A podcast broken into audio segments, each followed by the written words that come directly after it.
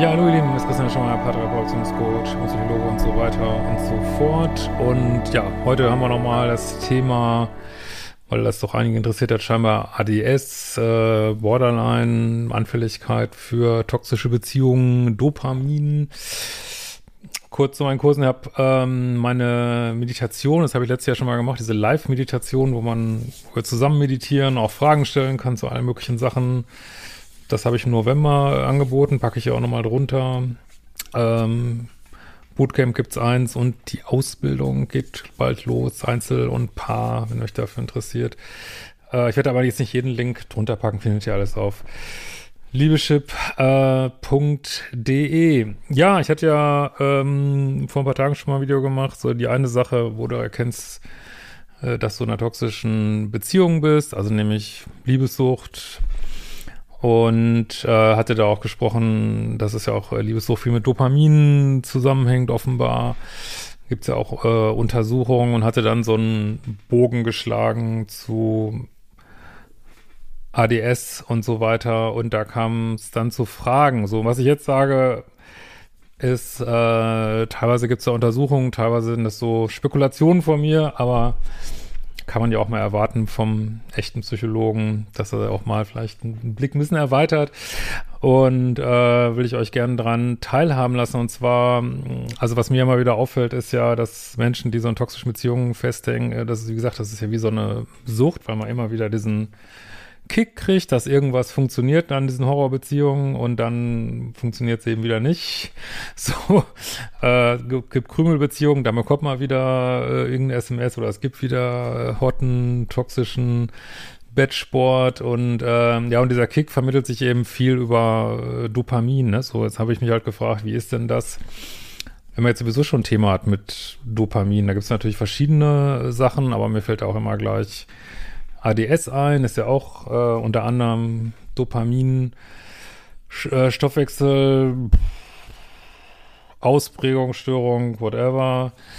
Äh, und die ja auch dann dazu führt, dass man so eine Thrill-Neigung hat. Und wenn man eine Thrill-Neigung hat, da sehe ich halt auch Zusammenhänge, Thrill-Neigung und Anfälligkeit für hm, toxische Beziehungen. Und das ist, wie gesagt, äh, na gut, bleiben wir mal kurz auf dem Boden der Forschung noch, äh, das ist ja mittlerweile auch bekannt, dass AD, ADS oder ADHS und Borderline, dass es da Verbindungen gibt. Verbindung heißt natürlich jetzt nicht Ursache, aber äh, es gibt so einen gewissen Symptomüberschnitt. Das finde ich sowieso mal schwierig an diesem ADS-Konzept, dass es so einen hohen Überschnitt hat, auch mit Depressionen.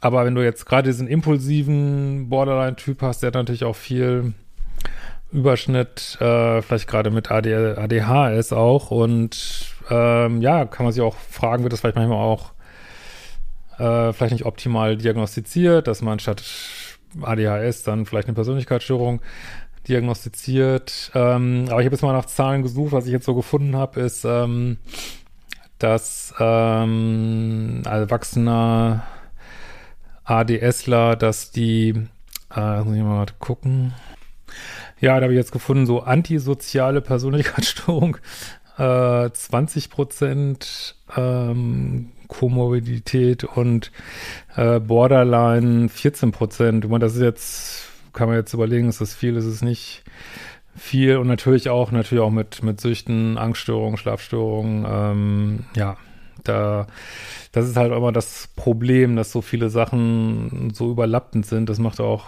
denke ich, dieses ganze Diagnostische so problematisch.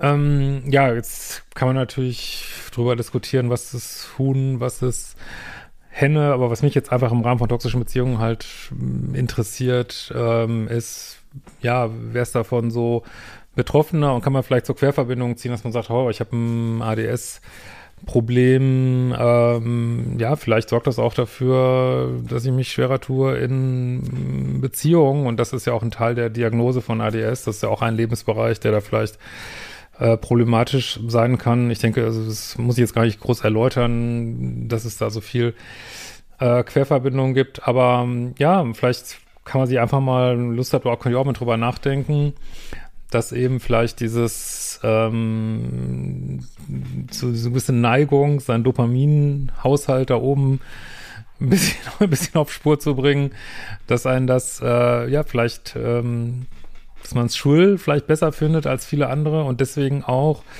äh, vielleicht sich besonders schwer tut mit toxischen Beziehungen, weil sie neben der Toxizität ja auch diesen Thrill bringen, so, ne, ob man das jetzt gut findet oder nicht, das äh, äh, ist ja jetzt gar nicht hier die Frage so. Ähm, ist halt manchmal so, dass man so kurzfristige Kicks höher wertet, unbewusst als ähm, langfristige Sachen, die man vielleicht in, in stabilen Beziehungen dann erreichen könnte. Ne? Ja, vielleicht hilft euch das ein bisschen weiter, da mal äh, drüber nachzudenken, was hat das so für Konsequenzen jetzt aus meiner Sicht, also von dem, was ich hier so bearbeite, hat es einfach nur die Konsequenz zu sagen, okay, äh, ach, ist ja spannend und ich versuche da äh, gut mit umzugehen und verstehe vielleicht, dass ich da eine Neigung habe, die, die eben da ist, so und äh, mit der ich irgendwie gut umgehen muss und vielleicht lernt man sich einfach besser verstehen, wenn man sich das ähm, klar macht, so ein bisschen so, ne?